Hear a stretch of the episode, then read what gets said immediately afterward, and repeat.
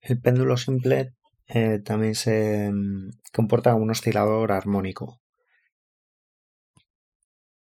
Bien, pues tenemos un péndulo de longitud L suficientemente larga y mm,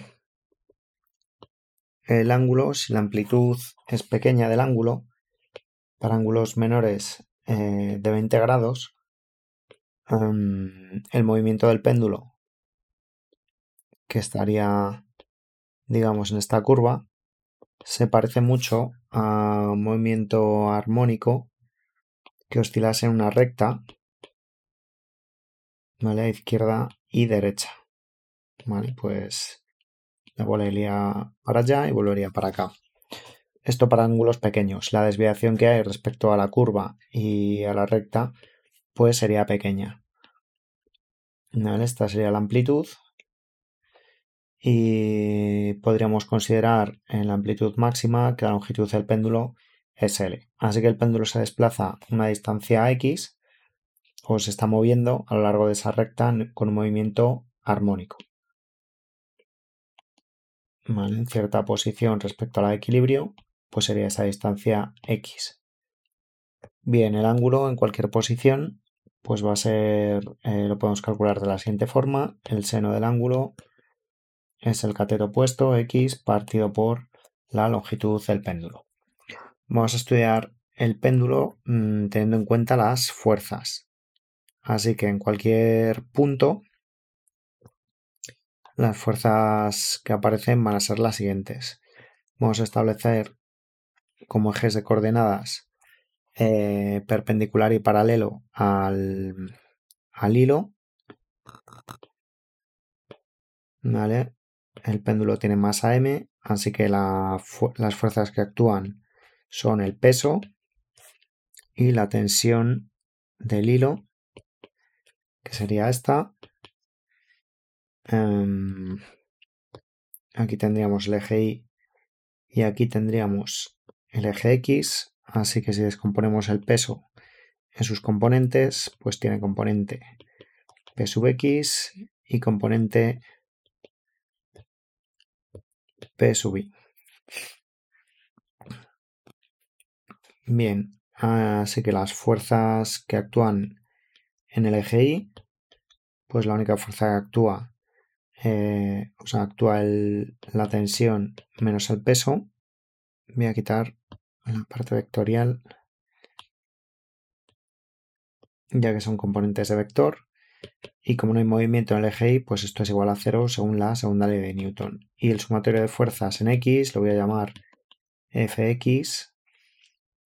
Pues la única fuerza que aparece es el P sub X, que va en sentido negativo del eje X.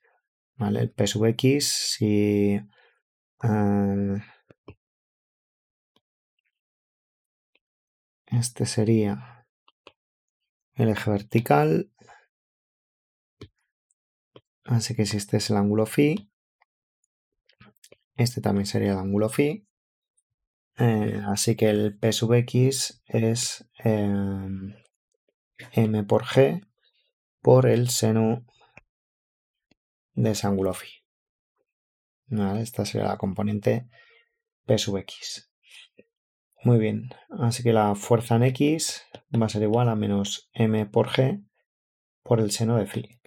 Si juntamos ahora las dos expresiones que hemos calculado, la aproximación que hemos hecho antes, que sería que el seno del ángulo es x partido por L y que la fuerza en x es menos m por g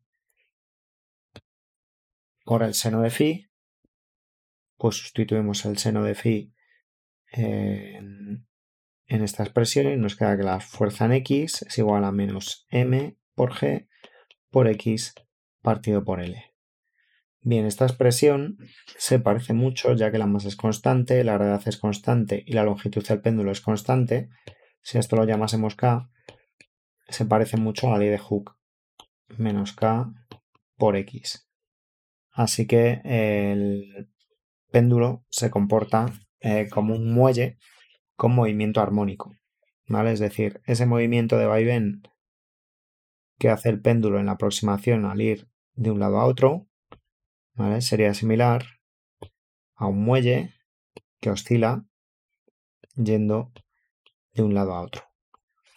Bien, pues em, si extraemos de aquí eh, la constante K del muelle que sería análogo al péndulo como m por g dividido por L, a partir de aquí podríamos hacer diferentes cálculos. Por ejemplo, eh, sabíamos que en el muelle K era igual a la masa por eh, la velocidad angular al cuadrado. Así que si igualamos estas dos expresiones, tenemos que m por g partido por L es igual a m por la velocidad angular al cuadrado. De lo cual extraemos que la velocidad angular en el muelle análogo sería la raíz de la gravedad partido por la longitud. Bien, también hemos extraído que la velocidad angular era 2pi partido por el periodo, así que si igualamos estas dos expresiones tenemos que 2pi partido por el periodo es igual a la raíz de la gravedad partido por la longitud.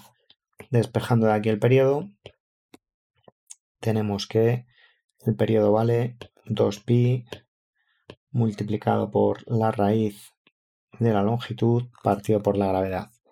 ¿Vale? Esta conclusión es bastante útil porque nos puede permitir, por ejemplo, tiene utilidad de calcular el valor de la gravedad eh, utilizando un péndulo en algún punto de la Tierra. O conociendo el valor de la gravedad podemos saber cuál es el periodo de oscilación de un péndulo. ¿vale? Podemos medir el periodo eh, de oscilación y calcular la gravedad o viceversa. ¿vale? Conocida la longitud del péndulo y midiendo con un cronómetro cuál es el periodo, pues podríamos obtener el valor de la gravedad o conocida la gravedad podríamos obtener el periodo del péndulo siempre y cuando los ángulos de oscilación sean pequeños, menores de 20 grados.